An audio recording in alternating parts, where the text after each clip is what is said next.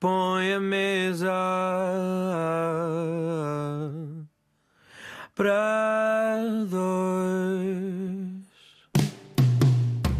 Helena Sacadura Cabral, é um gosto tremendo tê-la aqui. Acho que tem uh, noção que é uma inspiração para muita gente, onde eu me incluo. não serei inspiração, mas como tenho boa disposição, sou pelo menos alguém que não as entristece.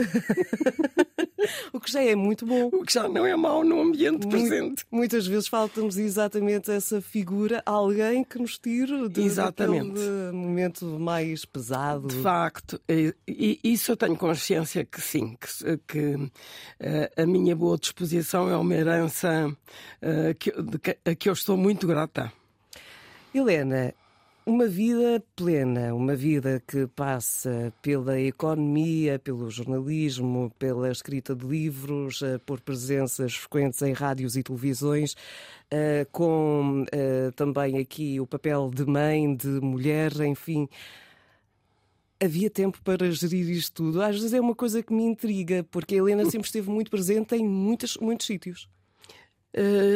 Eu julgo que posso dizer que houve alturas em que era muito difícil, porque eh, numa, num dos períodos em que eu trabalhei, trabalhei na aeronáutica e viajava com bastante frequência, ou seja, gastava as minhas ajudas de custo a telefonar para Lisboa a saber se as criancinhas estavam bem.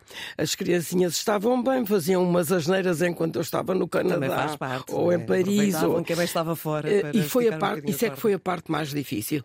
No resto, eu sou, tenho umas características que às vezes não se notam muito, mas sou muito germânica no sentido do compromisso, da arrumação do, do dever. Eh, não digo isto como um elogio, porque muita gente dizia, mas trabalhar com ela nem pensar nisso. Portanto, como vê, não, não, não era. Tinha, tinha muito, uma boa equipa de pessoas a trabalharem comigo nos vários sítios onde estive, uh, iam-me buscar muito pessoal ao meu departamento, porque sabiam que o pessoal vinha treinadíssimo, uh, mas de facto, quem ia para lá tinha medo. Dizia, não sei se, se conseguirei uh, se, se fazer o que ela quer que eu faça. E, e às vezes diziam-me, ó oh, sua autora, mas eu não, não tenho as capacidades da sua autora.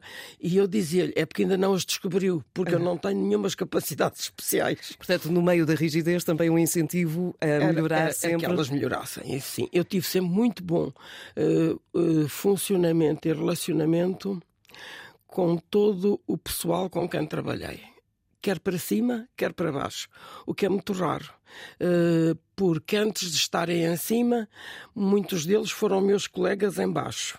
E, portanto, por mais que eu os quisesse olhar estando lá em cima, o que é certo é que era o, o Zé ou era o António e era um bocadinho complicado às vezes pôr hum, a coisa no sítio. Helena Sacadura Cabral é a convidada de hoje do Mesa para Dois. Helena, há pouco estávamos a falar sobre um, a rigidez eh, que impõe às suas equipas de trabalho e a pergunta é: essa rigidez foi ganha também um, por, por exemplo, ter sido uh, o primeiro elemento feminino numa estrutura como o Banco de Portugal? Uh, há que conquistar ali, trilhar um caminho uh, que leva a essa rigidez? Oh, não, é não a autoridade exercida nunca é simpática. É um facto. As pessoas podem ser mais encantadoras possível, mas o exercício da autoridade traz consigo um peso que é sempre visto do outro lado como algo de negativo. Muitas vezes mais tarde compreendem que ainda bem que me pediram isto, ainda bem que eu fiz isto, que afinal ganhei, fiquei a ganhar. Uh, a minha rigidez era, era real, era um facto. Eh, eu tinha muito pouca paciência, primeiro, para gente estúpida. Isso continua a ter. E infelizmente continua a haver. Eh, depois, não tinha muito paciência. Eu preferia que um empregado me dissesse: eh, Olha, eu hoje não posso vir. Se ele quisesse dizer-me a verdade, porque vou comprar sapatos. Pronto. Eu preferia isso que me dissesse. Eu não posso ver porque tenho um dente inflamado e o dentista não sei o que. Eu tive uh, no, no, meu departamento uh, conto isto porque tem graça. Um rapaz que fazia eh, produção, eh, não era eh, ele fazia eh, propaganda de um determinado número. Uma, um deles era o Mucambo.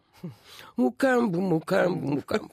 E tinha eu no mesmo serviço um senhor que tinha sido padre tinha deixado de ser. E não gostava deste rapaz porque este rapaz era homossexual e veio parar ao meu, ao meu serviço já dizendo-me ou eu fico aqui eu já não tenho sítio onde ficar, ficar, toda a gente me recusou. E eu disse, olha, com a sua vida particular eu não tenho nada a ver, uh, se você for um bom funcionário, me for fiel, na fidelidade eu sou um bocadinho exigente, me for fiel, e, entende, e nós entendemos-nos com certeza bem. E, portanto, nunca aquele rapaz alguma vez me mentiu quando tinha, quando tinha às vezes uma, uma sobreposição de umas filmagens, uh, dizia-me ao doutor o que é que eu faço. E eu disse: vá, depois recompensa, tome nota, eu tomo nota também, mas não me dá explicações do que é que vai fazer. E lá vinha o doutor Alberto perguntar: Oh, senhora doutora, de onde é que está o não sei quantos? Eu dizia-lhe: saiu em serviço. Mas para fazer o quê? Isso é um problema meu, não é um problema do seu doutor. Claro. Estamos entendidos? Pronto. E era assim sucessivamente. Portanto, isto para lhes responder à sua pergunta. Eu era muito exigente e sou, não, não abrandei nada com a idade. Bem eu ia perguntar isso. Não, se... nada, bem pelo contrário. Quando dizem que as velhinhas ficam macias, enganem-se. É só à primeira vista. Depois. É só para enganar. É só à primeira vista. Depois não. E como estou muito lúcida, ainda não tenho nenhuma daqueles esquecimentos que começam a preocupar a família ou, ou pelo menos a encantar a família. Isto vai despachar depressa. O que é certo é que continuo a ser muito exigente. Eh, e, e, e de facto faz parte da minha estrutura e eu não me vou mudar, até porque não acho que vale a pena. Acho que é uma qualidade que eu tenho. Que nasceu consigo. Até essa forma de ser e de estar vem de muito cedo, porque alguém que compra, entre aspas, uma guerra com o pai para seguir os estudos universitários. Sim, não, e chegava, por exemplo. Sabia o que queria. É, o meu pai não queria, porque queria casar-me com um senhor. Tinha sido um casamento ótimo, porque estava viúva nesta altura e estava uma mulher riquíssima. Eram tudo bens ao norte de, de, Lisboa, muito para o norte, e eu é. estaria, estaria não eram propriamente latifúndios no Alentejo, mas eram umas, umas, uns bons empreendimentos empresariais eh, e eu estaria bem. Mas, eu, enfim. Mas CEO de, de variadíssimas dizer, empresas. Eu entrei na faculdade com 15 anos com suquetes, Noémia, gozadíssima. Toda a gente a olhar para mim como quem diz: Esta enganou-se, vai para a escola primária ou vai para o liceu e veio para aqui.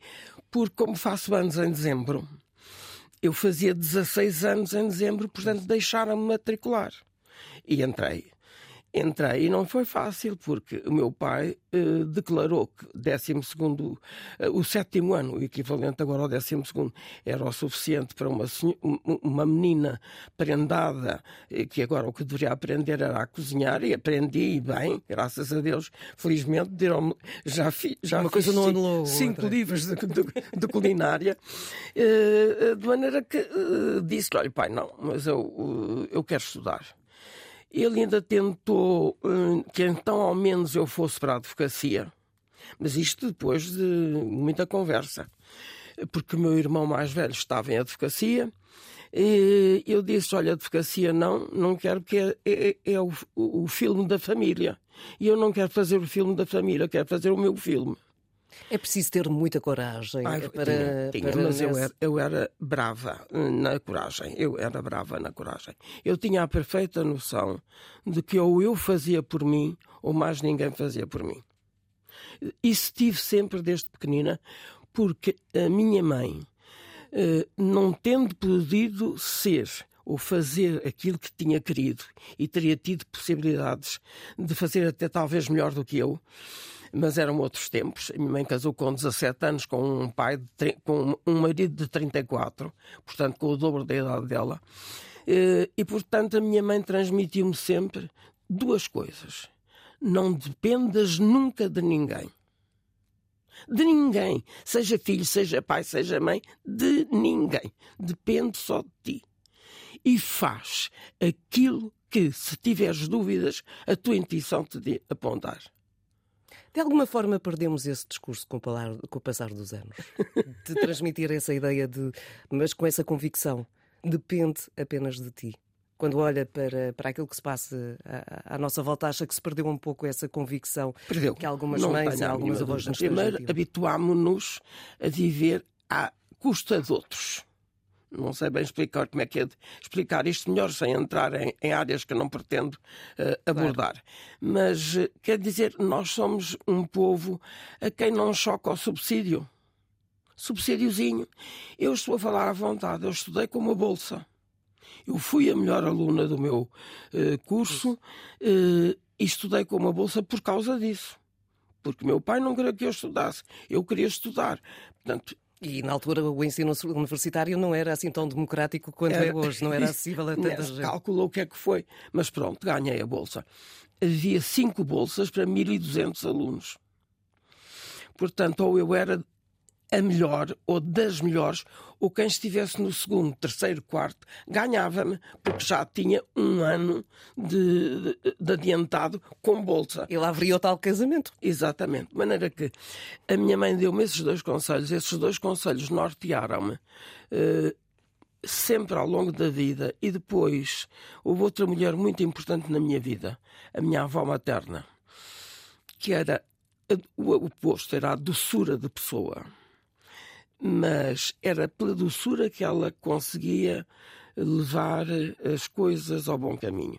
Eu tenho uma ideia de, um, de uns avós que fizeram 50 anos de casados, rodeados de filhos e netos, e, e de uma avó para quem tudo era normal, para quem para quem vir mais um filho porque se tinha divorciado, vir mais um neto porque o pai tinha, ou a mãe tinham ficado a acabar o curso, tudo era para ela normal. Era a sua família, eram os seus filhos, eram os seus netos. Digamos que tudo era dela. E, portanto, ela suportava tudo.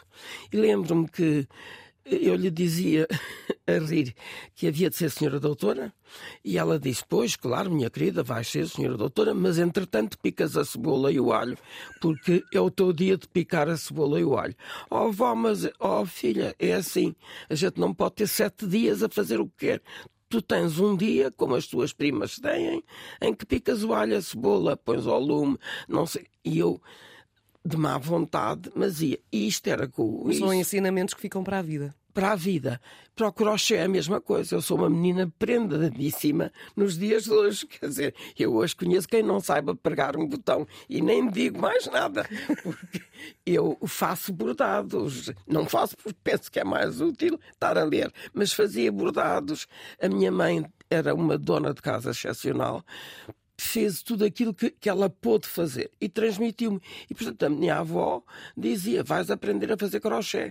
Uma vez enfiei uma unha de, de má vontade, enfiei a agulha no dedo, uh, saía sangue, uh, eu berrava e a minha avó dizia: sair sangue nunca fez mal a ninguém, vamos tapar isso. Mete dentro d'água, mate, põe, põe água oxigenada e pronto, eu ainda tenho uma marcazinha.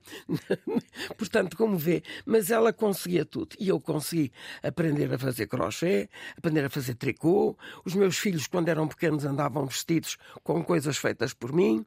Eh, e olho para trás com esta idade e agradeço-lhes imenso aquilo que elas me deram e que hoje não se faz. Demais. Helena, ouvi-la é sempre uh, um, um, prazer imenso. Um, e há pouco, uh, entre o estar a abordar, o estar a escrever e a ler, uh, um, percebe-se objetivamente que há aí, se for possível, a opção por ler e escrever, nomeadamente Helena Sacadura Cabral, sendo uma mulher dos seus tempos e deste tempo também deixa uma série de leituras mais fáceis, de, de mais fácil acesso nas suas redes sociais. E são sempre uh, textos que nos levam à reflexão. E isto pode fazer a ponte para o seu mais recente livro, Pensar, Olhar, Viver. Por esta ordem. Uh, é, a, é a ordem que nos leva mais longe? É, é talvez a, a ordem que a, com que eu fecho o meu ciclo eh, de vida, não, não, não em termos, espero ainda andar cá por uns tempos, E vai, bengalita sem bengalita, mas e, eh, andar cá que ainda quer dançar, ainda quer fazer umas coisas que gosto de fazer. E não penso que tenho vergonha por ter a idade que tenho e ir dançar. Ah, isso se me apetecer vou. Mas não há, não, há, não há idade para dançar, não há idade para viver a vida. Os meus netos, de vez em quando, sobretudo um deles, eh, olha para mim e diz: Dança comigo, avó. Ele disse: Não, as tuas músicas eu não quero, eu quero as minhas. Eh, eh, digamos que este último livro é um livro muito, dif muito diferente. eh, em termos de, de diálogo, o- os outros livros eram livros que- em que havia sempre uma história e depois havia uma série de, digamos, reflexões a que essa história conduzia ou a que eu própria conduzia eh, por capítulos do, do livro. Este é o fecho daquilo que eu considero poder ter vivido uma vida inteira eh, pensado em todas as coisas que me aconteceram e, apesar disso, dizer vale a pena viver e eu vou cá andar até à última, se puder manter, e isso para mim é básico, se puder manter a minha capacidade de decidir intocável. Eu não quero que ninguém decida nada por mim. Tudo o que é para decidir eu tenho decidido. Não estou à espera de morrer para fazer testamento depois, porque não, não, não, não há conheço, não, não- não- conheço não essa possibilidade. Nunca ninguém disse que era Tenho o meu possível. testamento feito, tenho as minhas disposições de como quero eh, viver os meus últimos momentos. Eh, e, portanto, não vou pesar a ninguém. Nem me pus nem filhos, nem família, nada disto, que era para não terem os próprios o peso de decidir eh, desligar a máquina, não desligar a máquina, mata, não mata, nada disso. Está tudo escritinho, tudo decidido por mim em lucidez e olho isso com uma naturalidade muito grande que acho que quando se chega à minha idade é uma tolice não pensar nisso. Porque deixam-se uma série de encrencas para quem cá fica. Eh, As pessoas choram de, de- tristeza, mas também de vez em quando têm um choro de raiva porque é que aquela sujeita não tratou disto a tempo. Portanto, hum, este livro eh, aborda também o tema da morte. Hum, como eu o abordo, como eu penso que aí devo dizer-lhe, Noémia, que nós temos um déficit enorme do ponto de vista da educação das crianças, em não as pôr em contacto com a morte. A morte faz parte da vida, a morte é o preço da vida e, portanto, as crianças têm que ser confrontadas com uma realidade com a qual eh, lidam todos os dias. Nasceram nus e morrerão nus. Nasceram sem nada e irão sem nada. Portanto, é preciso que as crianças olhem para a morte e o desaparecimento das pessoas que lhe são Um queridas processo natural. com alguma preparação. Porque senão há um gap, há um, há um, há um vazio. Há um... Eu lembro-me que a primeira morte que eu tive na minha vida foi uma colega minha que morreu, eh, tinha eu 10 anitos, eh, tuberculosa.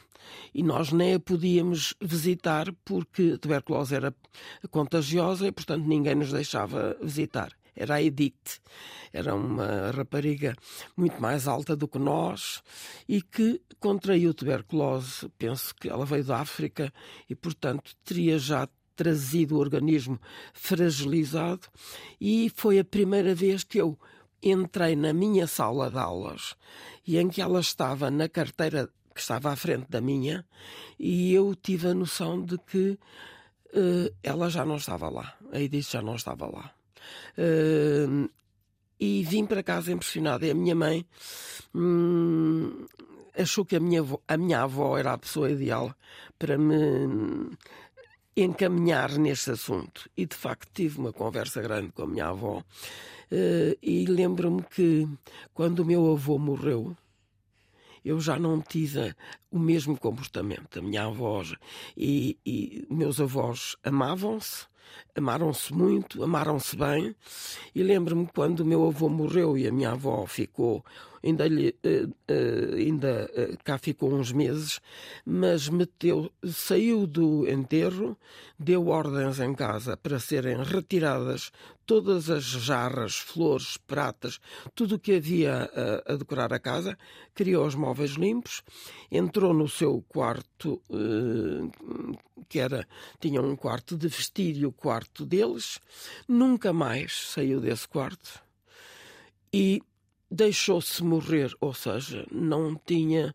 Uh, não queria comer, não, as filhas uh, aflitas, deixou-se. E lembro-me que, no meu caso concreto, eu era muito parecida com ela e, portanto, perguntava-lhe à avó: mas porquê é que a avó não quer viver por nós?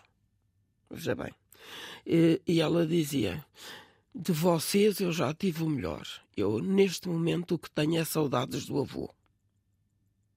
Mas é difícil perceber se um jovem ou um filho ou uh, alguém que é muito próximo e que ama alguém perceber uma resposta dessas. Mas eu amo, eu, sabe que eu percebi porque eu tinha saudades do meu avô aquilo que eu tinha do meu avô era saudades do Citroën em que a gente vinha sentados os netos. Era uh, o dia da Helena e da, de, e da Didi e da, e da Ana, e nós vinhamos no, num Citroën daqueles antigos, sentados no, no banco de trás. Uh, uh, quer dizer, da Almirante Reis até, até a, sei lá, a Alameda, naquilo nessa altura era tudo campo, não, não, e o meu avô dava-nos uma volta no Citroën. Portanto, essas imagens, por exemplo, de o meu avô abrir a porta do meu quarto e dizer Cuca, bilhão, bilhão, eu já sabia cuca, bilhão, bilhão, é porque tinha um reboçado ou um chocolate debaixo do,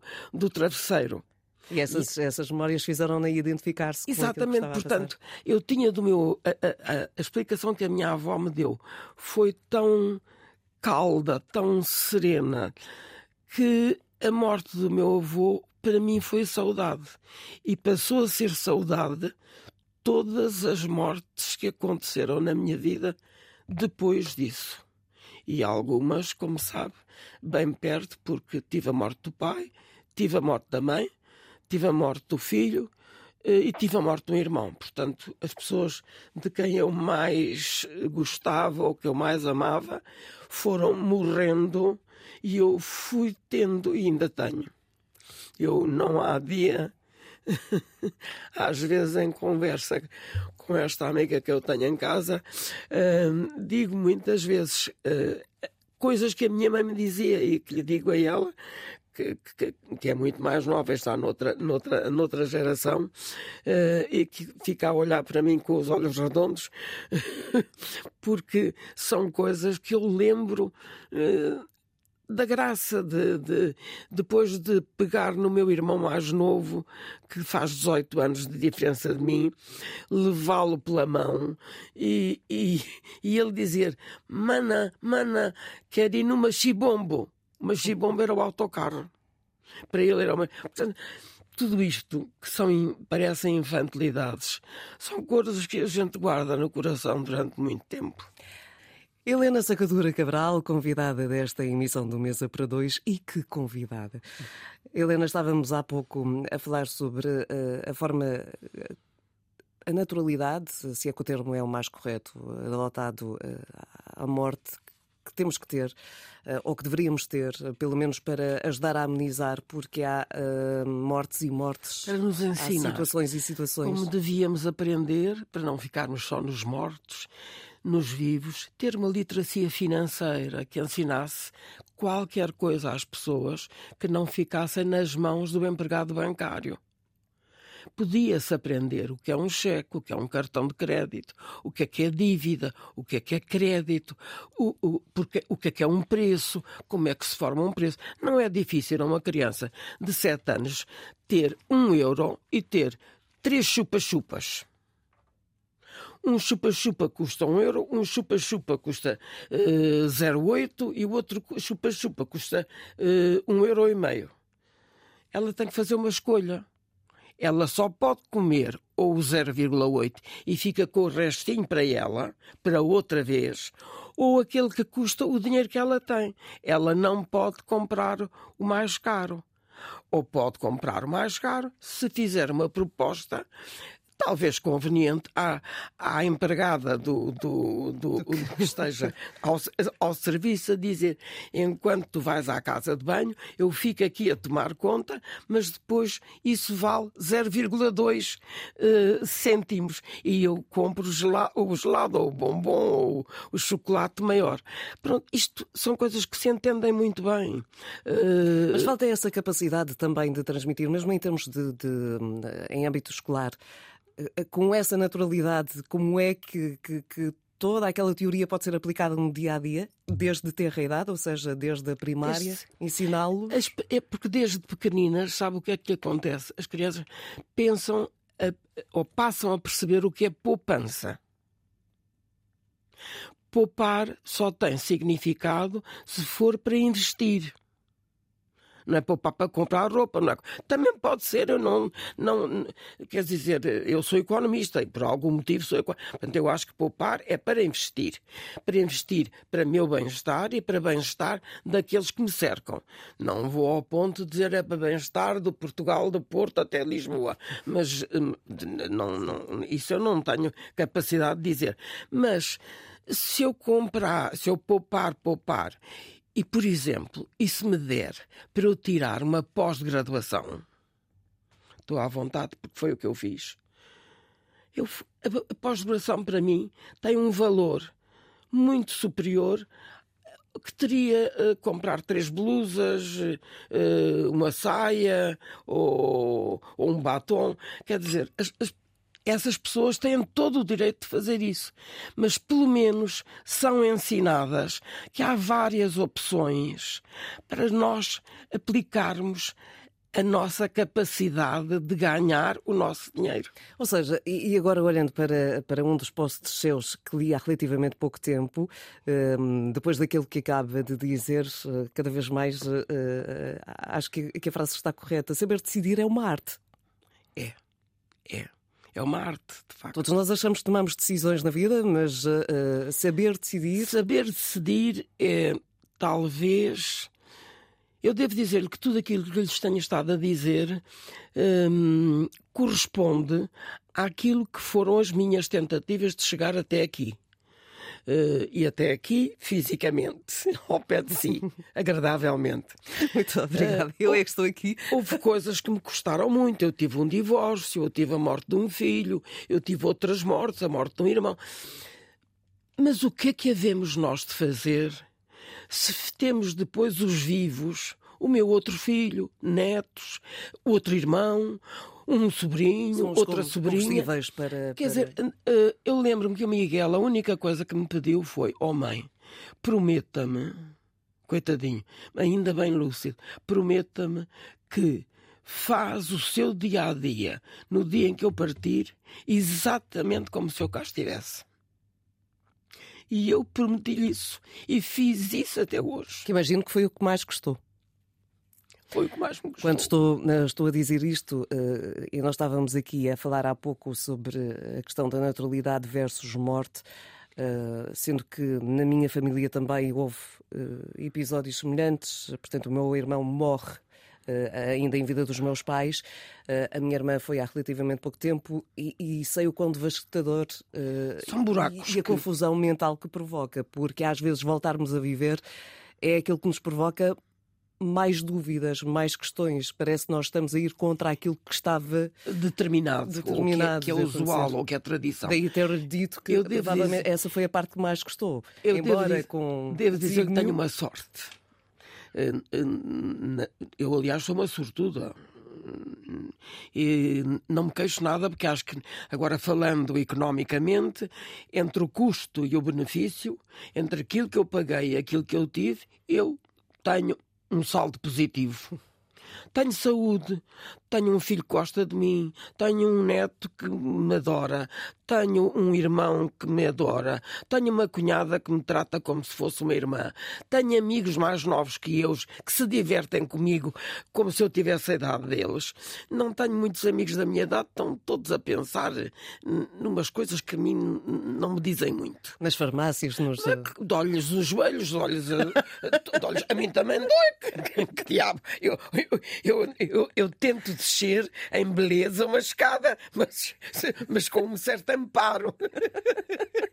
Mas vai, não um deixa dos, por fazer. Um dos meus terrores em televisão era, quando tinha um programa, era que ao descer as escadas eu me porque vi uma vez em França um programa. Mas eu que... acho que isso é um pavor, não é uma questão de idade, é um, é um pavor mesmo para toda a gente. É Essencialmente quando estamos de saltos e saber que há câmaras Bom, apontadas. Depois eu vivo numa zona onde só há subir e descer, subir e descer, subir e descer. Eu adorava. Mais probabilidade para acontecer no seu cérebro.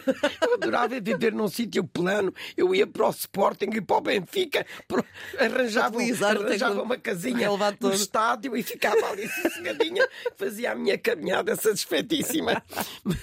Mas isto, portanto, para lhe dizer que. Uh, tudo evolui eu, eu saía muito, eu uh, não, não gosto muito do fungagá da, da, dos coquetéis e do, da, das estrelas e disso. Não, fui uma vez aos Globos de Ouro e pensei que via melhor em casa do que lá porque tinha uma maquineta à minha frente que não me deixava ver e eu andava com a cabeça para um lado e para o outro. Não sou muito dessas coisas, mas sou muito de estar com os meus amigos e de fazer uh, jantaradas uh, taralhocas, quer dizer, eu lembro-me que os meus, desde os meus amigos mais novos, eu tenho uma, um grupo de amigos a que nós chamamos a grupa e, e várias vezes vão jantar à minha casa, eu tenho um terraço grande e, e, e jantar lá em casa é para se ir buscarem as coisas à vontade, não é para servir de, de bandeja.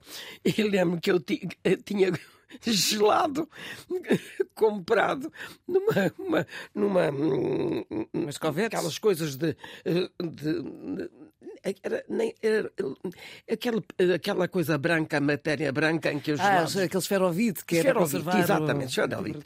E vinha tão duro que eu e os meus amigos partimos o gelado a martelo.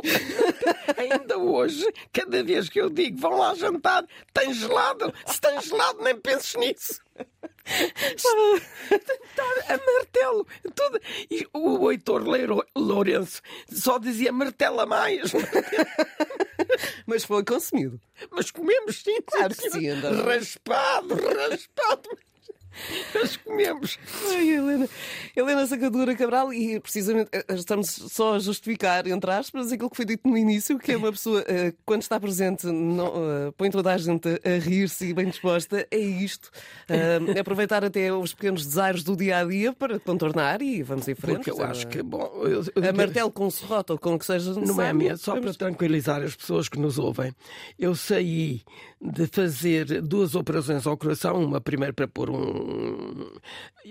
um stent e depois a outra para pôr uma válvula. Eh, eu vi uma parte da minha operação, quis ver, disse só à anestesista quando fosse para pôr a válvula, que eu não queria ver, não fosse o médico não acertar no sítio. Isso eu não estava muito interessada.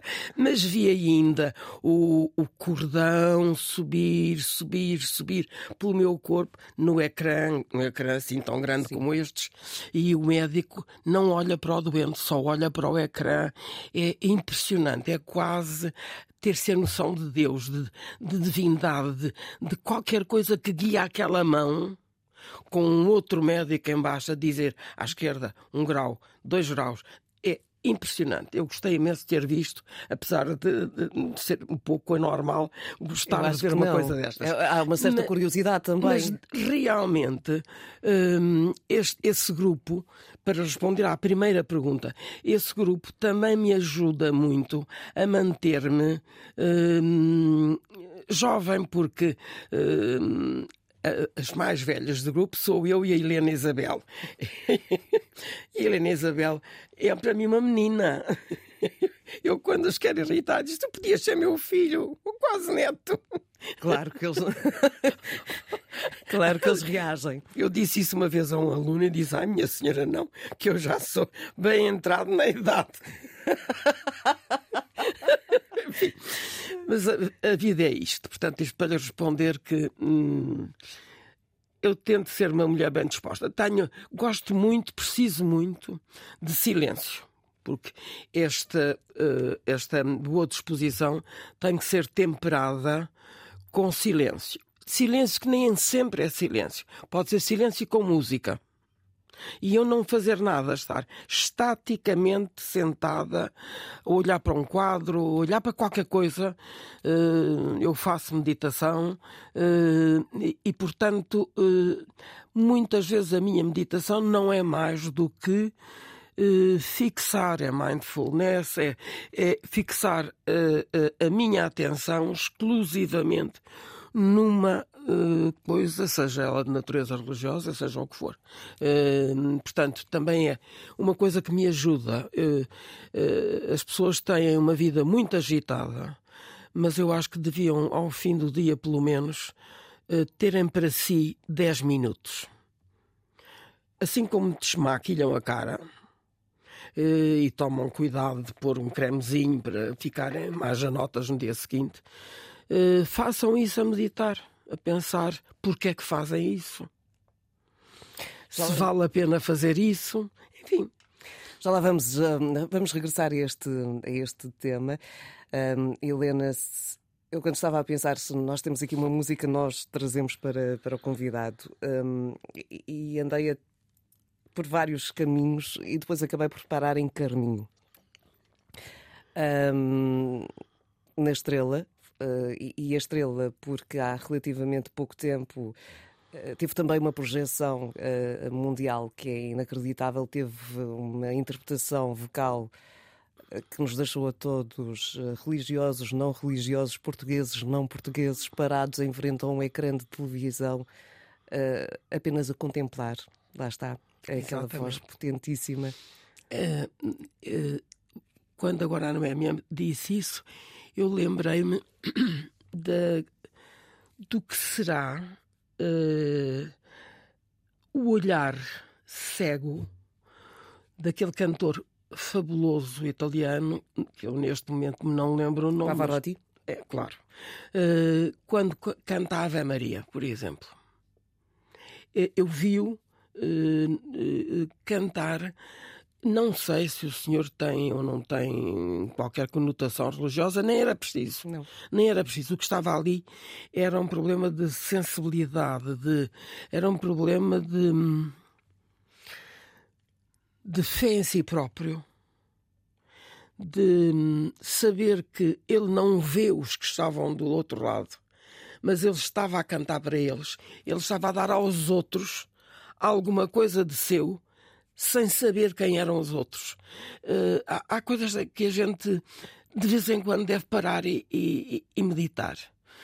Ontem alguém me dizia, uma amiga minha me dizia que o que queria da vida, uh, o que desejava da vida era deixar uma pegada de amor. Dei uma gargalhada. Todos nós deixamos de alguma forma.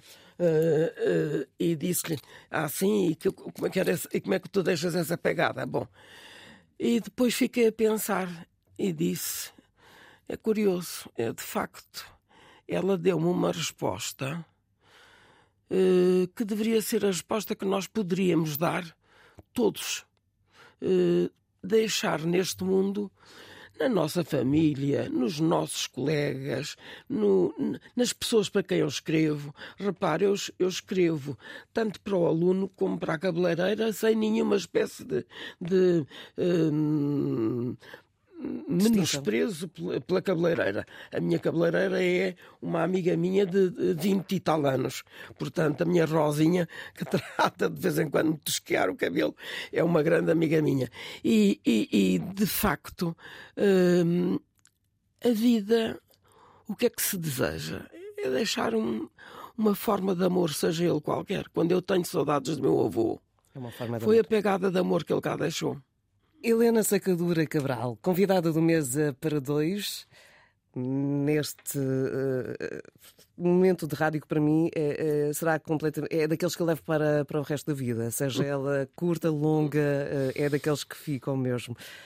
Já, tinha, já, já o disse, é uma fonte de inspiração para, para, para mim, para, para tantas pessoas. Há pouco estávamos a falar, estava a Helena a falar da falta que faltam os tais 10 minutos diários na vida das pessoas, 10 minutos de introspeção, 10 minutos para lidarmos connosco próprios, que é aquilo que nós não temos tempo no Quem dia a dia. Quem é que não pode tirar 10 minutos da sua vida para pensar, falar consigo, pelo menos? Nesse âmbito, acha que falta o hábito que se foi perdendo de fazer um diário? Falta o hábito. Quando nós tínhamos diários, estávamos Nós temos uma coisa com... mais grave do que isso, não é, minha? Nós, a base da nossa educação está no ter e não no ser. Eu tive, felizmente, uma mãe e uma avó e um avô e um pai que sempre me disseram: Olha que tu nasceste nua e morres nua. Nada do que eu tenho cá, não é muito, mas enfim, é o que é, vai comigo. Portanto, não vale a pena, não vale a pena uh, correr pelo poder, correr uh, pelo dinheiro, correr por uma. podem encher as pessoas de satisfação. Eu não, eu não estou armada aqui em, em, em, em Papa Francisco, uh, até porque às vezes temos divergências, divergências, eu e o Papa Francisco. Mas ele não sabe, mas eu sei. E, e, e, tenho, e tenho quem as transmita. O que é ótimo. Meu Tolentino, meu Tolentino. Que é ótimo, que é para fazer chegar a mensagem, porque. Mas de facto, uh, nós somos, desde o princípio, as crianças são habituadas a pensar no ter. Ter o brinquedo, ter o, o telemóvel. Ter... É horrível. Eu, eu, compreendo muito bem que um pai e uma mãe dizem vamos jantar fora, mas tu não levas o telemóvel. Na minha casa, agora, na casa de jantar, a televisão não se abre. Nós estamos à mesa é para, é para uh, conversar. E eu rebelo-me com o meu filho Paulo, come depressa vai ver a mãezinha todos os dias, mas come depressa. E eu digo: para, que eu quero falar, falar contigo, oh, mãe, mas eu estou morto de cansaço. Pá, mãe, mas espera aí. Portanto, as pessoas não. Aproveitas e descansas aqui à mesa um pouco, mas, mas conversas um pouco connosco. Exato. Contigo ninguém descansa a falar. Há todo um exercício que acontece. Mas, mas eu estou-lhe a dizer. Mas faltam esses momentos. Coisas que são tão, tão importantes para mim, tão importantes para mim, uh, que vivi uma vida com, com dificuldades, sim, porque uh, lembro-me que a minha avó, lá volta a minha avó, nós, nós as, cal, as minhas saias eram as calças dos meus primos uh, e, portanto, não dava para fazer preguinhas, como cálculo de uma calça, não se faz uma saia de pregas. Eu dizia para a minha avó, oh, avó, mas eu quero ter uma saia de pregas. E a minha avó dizia, quando tu fores doutora, como tu dizes, vais comprar todas as saias de pregas que quiseres. Para já são estas. Nunca tive um raio de uma saia de pregas. Mas vai sempre a tempo. Até porque nesta questão da economia circular. Já pensei nisso. Quando você estava a dizer-me isso, eu lembrei-me disso. Ainda vou ter de comprar uma sainha de pregas. ainda mais, ainda mais numa época em que se fala tanto de economia circular. É, é, é, uh, portanto... uh, uh, agora é tudo possível. Agora é tudo possível. Sempre. Uh, esperemos que eu não entre num, numa, num processo de demência ou de Alzheimer e que considere que é possível andar com as saias à brilha ou coisa que eu valha. Enfim, mas, mas gosto de me arranjar. Também não pensem as pessoas que eu, eu, que eu não gosto dessas coisas. Eu gosto. O que penso é que não é o mais importante. Óbvio. Não é o importante. É bom. A gente está mal disposta. Uh, a Maria José Nogueira Pinto diz que quando estava mal disposta ia para o corte inglês e ficava logo bem disposta. Pronto, é um pouco assim. É, é, é, uma questão de procurarmos os sítios onde nos sentimos bem naquele momento. Não é? os, os, estados de espírito são sempre diferentes e às vezes acontecem-nos coisas muito específicas. Não ir à procura. Uh, uh, faz bem de vez em quando um bocadinho de, de, de tontice, de, de, de, de aquilo que a gente chama olha, manias eh, taralhocas, e eu tenho algumas, e é por isso que sou velhinha, porque as novas não têm, têm só qualidades. Helena, uma curiosidade, olhando para, para aquilo, das muitas coisas que lhe passaram pela vida. Hum, Helena casou eh, no Santuário de Fátima. Por opção ou porque na altura era moda? Pelas almas do purgatório. Então é, que- é que o público de- foge deste programa. Eu, eu casei no, Santuário de Fátima, mas foi o casamento mais atribulado que se possa imaginar. Quando vi o eu vou sítio. contar Esse, rapidamente. mas era o último, para último que toda a gente olhe para mim Manteve exatamente a mesma. com uma pena. Eu fui para Fátima de automóvel, eu, o noivo e mais duas amigas, uma era madrinha e a outra era uma, uma amiga, como eu aqui tenho uma amiga. Bom, eh, o, a meio do caminho, por volta da Figueira da Foz, aparece-nos um boi que enfia os cornos no, no- na parte da frente do carro. E porque andava foi com os cornos para cima e para baixo, porque não conseguia tirar os cornos do radiador. E, portanto, nós estávamos dentro do carro a pular para cima e para baixo, a pensar como é que saíamos ali. Você não se põe o que isto tempo durou, porque alguém, só quando começou a passar gente e gente, a ver aqu- aquele, aquele espetáculo de um boi a atirar um carro ao ar, é que alguém se lembrou de chamar a polícia, a GNR, eh, e lá conseguiram eh, sanar o, o, o boi. O, o boi foi com, com a, a tampa do radiador lá para a casa dele. Mas o carro lá O carro ficou sem, sem a tampa do radiador e nós, que não havia telemóveis, repare, eu casei há muitos Claro. anos. O, Mi- o Miguel, se fosse vivo, tinha já uma idade muito avançada. E queríamos comunicar para Fátima, para a família. Bom, a- o meu pai tinha eh, decidiu logo, quando viu aquilo, que eram sete horas e nós ainda não tínhamos chegado, disse: fugiram. Fugiram, Claro, certeza, fugiram. Decidiram ou que não se casavam, ou que, ca- que casavam-se Helena, depois. qualquer, qualquer, qualquer motivo era um, melhor, era um motivo mais plausível do que um. Eu só, costumo- eu só dizia ao meu pai, o pai nunca pensou que tínhamos tido um desastre, pensou que tínhamos fugido. O primeiro pensamento foi, fugiram, pronto. Depois de muito esforço, lá nos co- conseguimos chegar a Fátima. Agora calculou o estado em que íamos, depois de ser salpicadas para cima e para baixo. Eu que ia toda arranjadinha, toda bonitinha, estava um frangalho, um verdadeiro frangalho. Chego a Fátima, enfim, disse, amanhã tenho que estar melhor, eh, enfim, tudo correu bem, tudo. eh, Foi um amigo nosso que nos casou e as, as pessoas tiveram a festa, tudo. Houve a vinda. Nós não tínhamos carro, tinha uns pelintras, eu e o Nuno não tínhamos carro.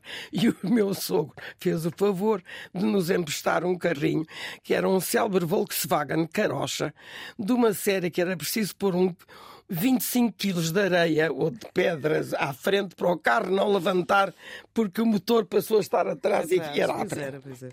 O Nuno Portas tinha tirado a carta havia um mês e já ia colhendo um, um jornaleiro numa rua de- na rua de São Bento.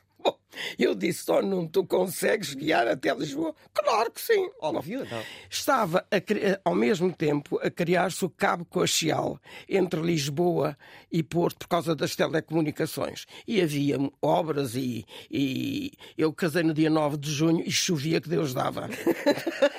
Tudo- ótimo tudo para o meu Não, vestido tudo- tudo de organza bordada, foi ótimo. O Nuno mete-se no carro e por volta da altura em que nós tínhamos tido o boi na... derrapa, o carro revira-se e eu sou expulsa do carro e ele perguntava, Helena, estás viva?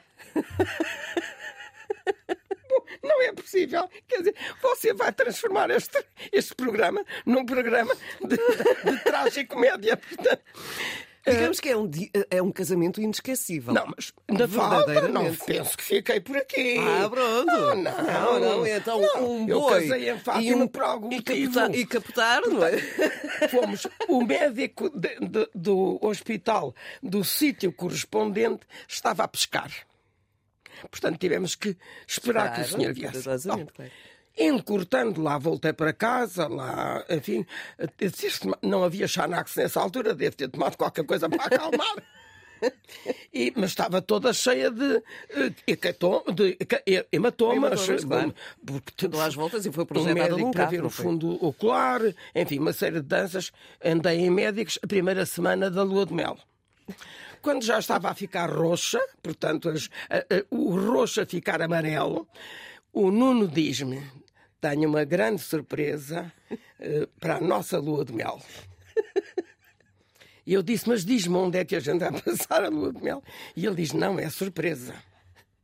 E então você sabe para onde é que o meu querido marido me levou a passar a lua de mel? Para as berlengas. As berlengas é, para quem não saiba, um sítio onde a gente vomita pelo caminho, o caminho inteiro, porque o, bar, o barquinho que nos, que nos leva é uma coisa de morte, quer dizer. O barco levava um médico a bordo, por acaso que dizia, oh minha filha, não se aflija, isto para já. Isto Quando você chegar às berlengas, você para. Pronto, chegámos às berlengas, eu lá sosseguei, lá sosseguei, e eis não quando eu queria ir finalmente começar a minha lua de mel, ouço poc, poc, poc, poc, poc, poc, poc, poc, as garças. Ah, As garças nas berlengas acompanharam a minha lua de mel toda. Portanto, se alguém me falar em berlengas, em garças, em lua de mel, eu mato uns primeiro. Eu mato primeiro que me fale numa coisa dessas. E foi assim que se eh, eh, deu a aventura.